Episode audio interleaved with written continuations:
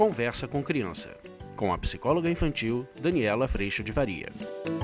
E essa pergunta é uma pergunta muito especial que eu recebi. E eu resolvi fazê-la para você também. Essa pergunta eu recebi do meu marido. Olha a pergunta que ele me fez: Por que você ama o seu marido? E eu queria estender isso para os maridos. Por que você ama a sua esposa? Vamos falar sobre isso?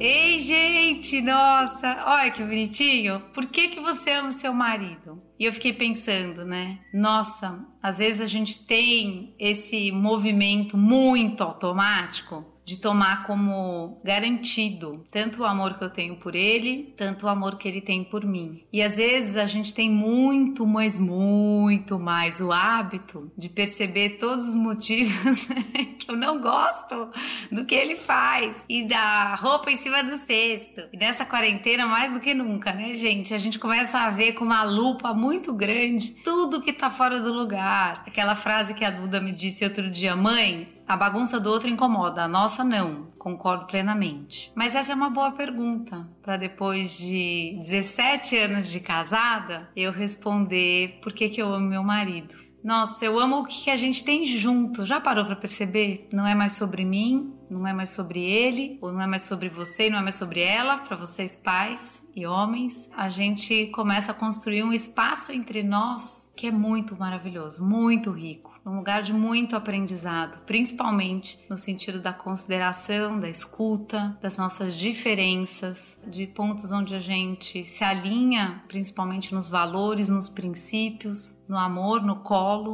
onde a gente se une e se apoia nos desafios tão grandes que tem na vida.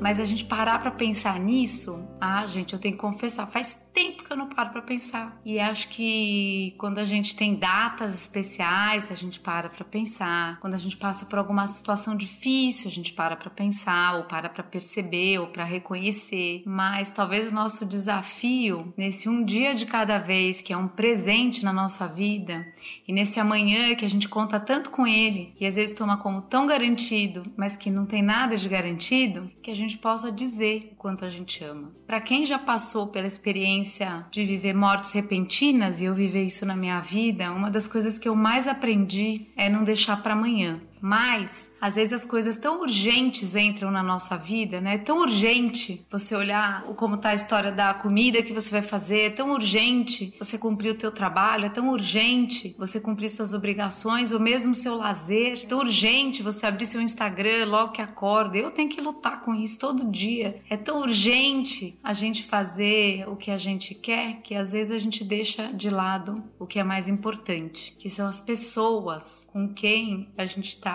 caminhando por esse caminho, né? Com quem a gente tem a, a alegria de andar no caminho, um dia de cada vez. Quem nos conhece intimamente e profundamente. Todas as nossas coisas incríveis e todos os perrengues mais horrorosos, todas as coisas mais horríveis que a gente também é capaz de fazer. Uma das frases que eu mais escuto lá no curso online, nas consultas, mas no curso online a gente se dá conta bastante disso, a gente cuida muito disso, é que às vezes a gente trata muito melhor pessoas fora da nossa casa do que a nossa própria família, do que as pessoas mais íntimas, exatamente por duas armadilhas, né? O tomar como garantido e a liberdade de você ter muita garantia desse amor que está aí.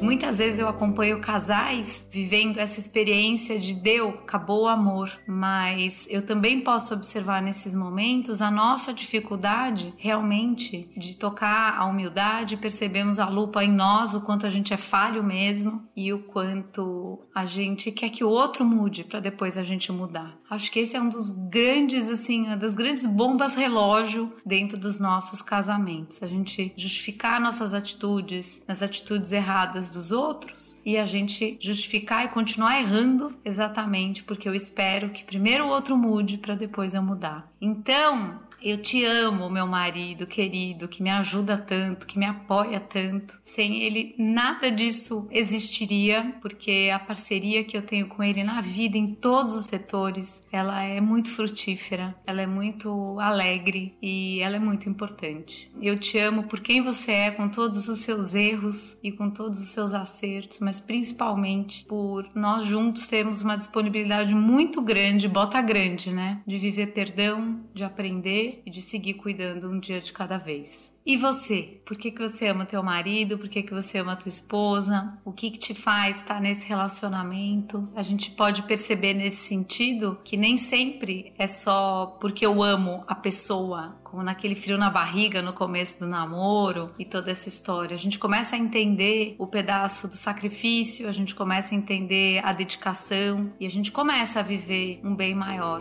nas nossas relações.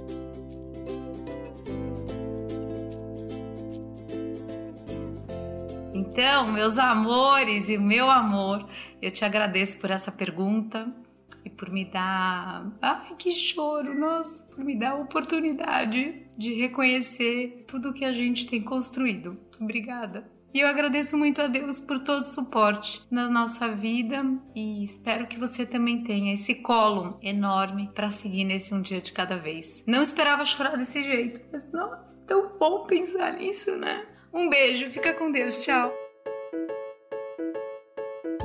Você acabou de ouvir Conversa com Criança, com a psicóloga infantil Daniela Freixo de Faria. Mande seu e-mail para conversa@danielafaria.com.br.